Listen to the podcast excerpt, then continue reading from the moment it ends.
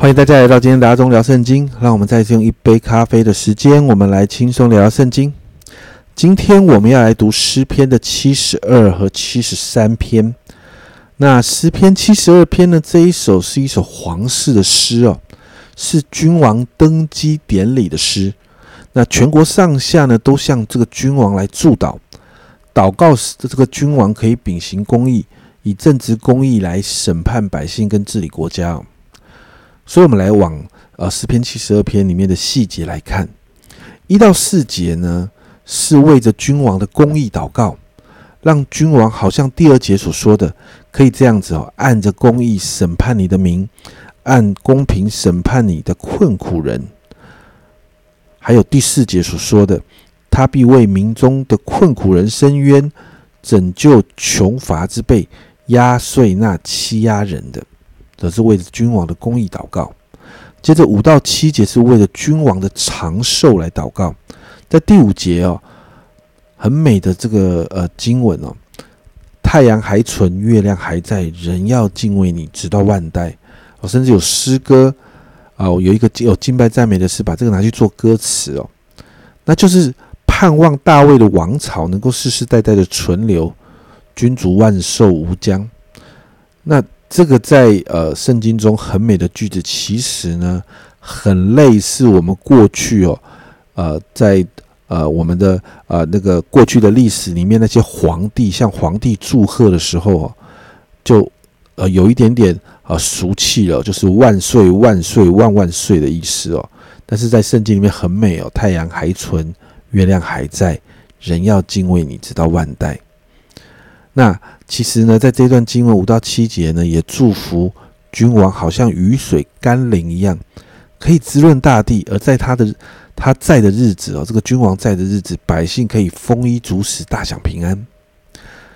接着八到十一节是啊，祷告君王的权柄要遍及天下，万国列邦都要伏在他的脚前。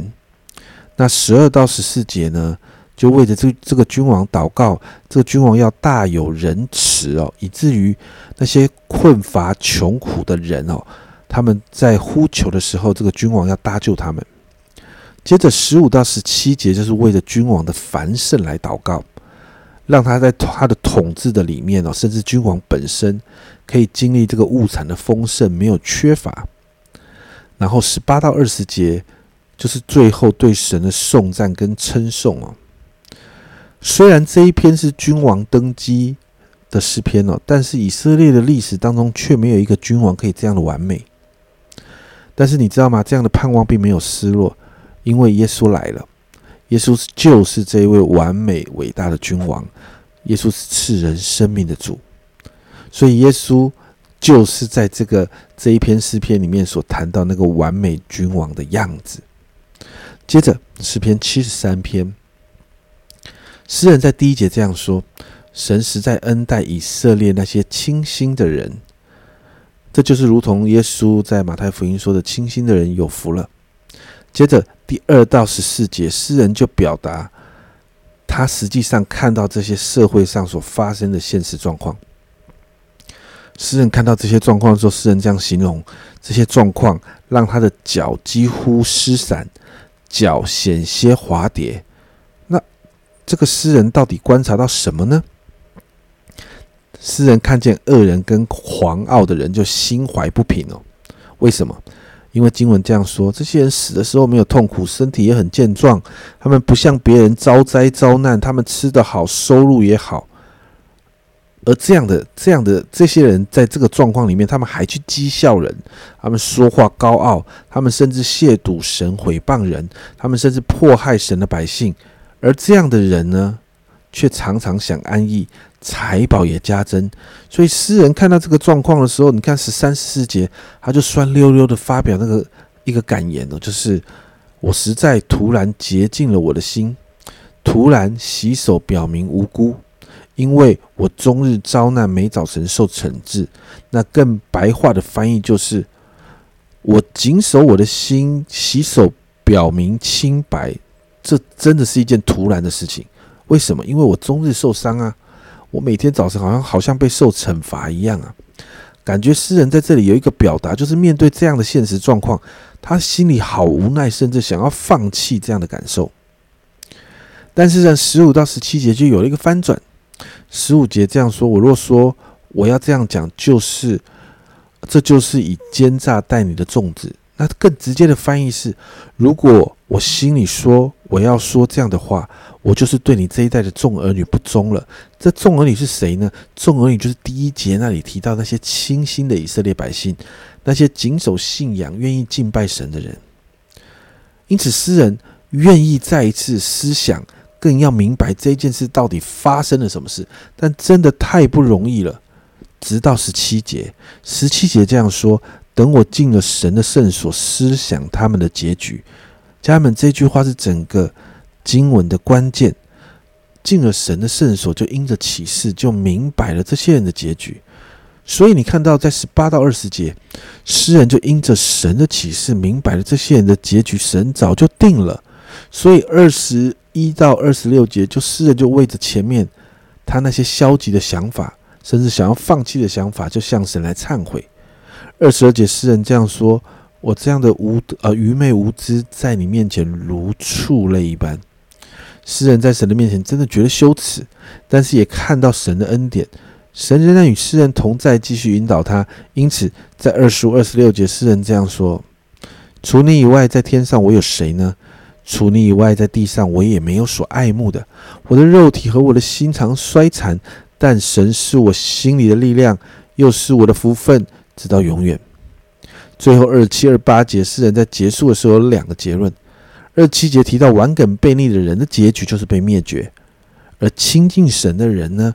二十八节这样说：但我亲近神是与我有益，我以主耶和华为我的避难所，好叫我诉说你。一切的作为，这两篇有一个很大的对比。七十二篇提到一个完美的君王，但七十三篇诗人口中却看到一个极度有问题的世界。但有个翻转，就是诗人进到神的圣所，遇见了这位完美的君王。从他的眼光跟角度来看这个世界的时候，就会发现，虽然世界有问题。但他仍然掌权，这对我们很重要。我们很需要在这个幕后的日子，常有这样的眼光，在神的圣所遇见这一位掌管万有的神，常常亲近他，我们才能用对的眼光来看待这个败坏世界的人事物，而我们的心也能够在神的面前持续刚强。因此，今天我们来祷告，在我们的心中有哪一个部分被这个世界的败坏所影响，因而受伤、难过、失望呢？让我们回到神的圣所中来朝见这位伟大完美的君王。经文说到亲近神与我们有益，在神的里面被医治恢复，让神成为我们每一天的力量。我们一起来祷告。主啊，虽然这个世界越到幕后的日子，主啊，真的越来越败坏，主啊，甚至好像你说的不法的事情增多，好了，我们的心好像就因此爱心就冷淡了。主要我们在这个世界里面看到许多不公不义的事情，主要有时候我们也好像诗人一样，主要我们就在那个无奈的里面，主要甚至有放弃的念头，主要但是也就是在这个时候，主我们知道我们需要亲近你，主要因为在你那里总是有问题解决的方式，主要在你那里总是有一切问题的答案，主要因此主啊主啊我真说，主啊当我们看不懂这个世界的运作，主要当我们看不懂一些问题的发生的时候。主啊，我们就就要来到你的面前，主啊，让我们常常的亲近你，主啊，因为主啊，你才是那完美的君王，主啊，你统管这世界万有，主啊，世界再乱都在你的手掌，主啊，在这个世界，主啊，再怎么样荒唐，主啊，你仍是掌权的神，主啊，因此主我们的心就要放在你那里，主啊，持续的来帮助我们，持续的看见神你的工作，谢谢主，主啊，让你成为每一天的力量。这样祷告，奉耶稣基督的圣名求，阿门。家人们，完美的君王仍掌管这个世界，世界再乱也都还在神的手中。好好的亲近神，我们就能经历平静安稳。这是阿忠聊圣经今天的分享，阿忠聊圣经，我们明天见。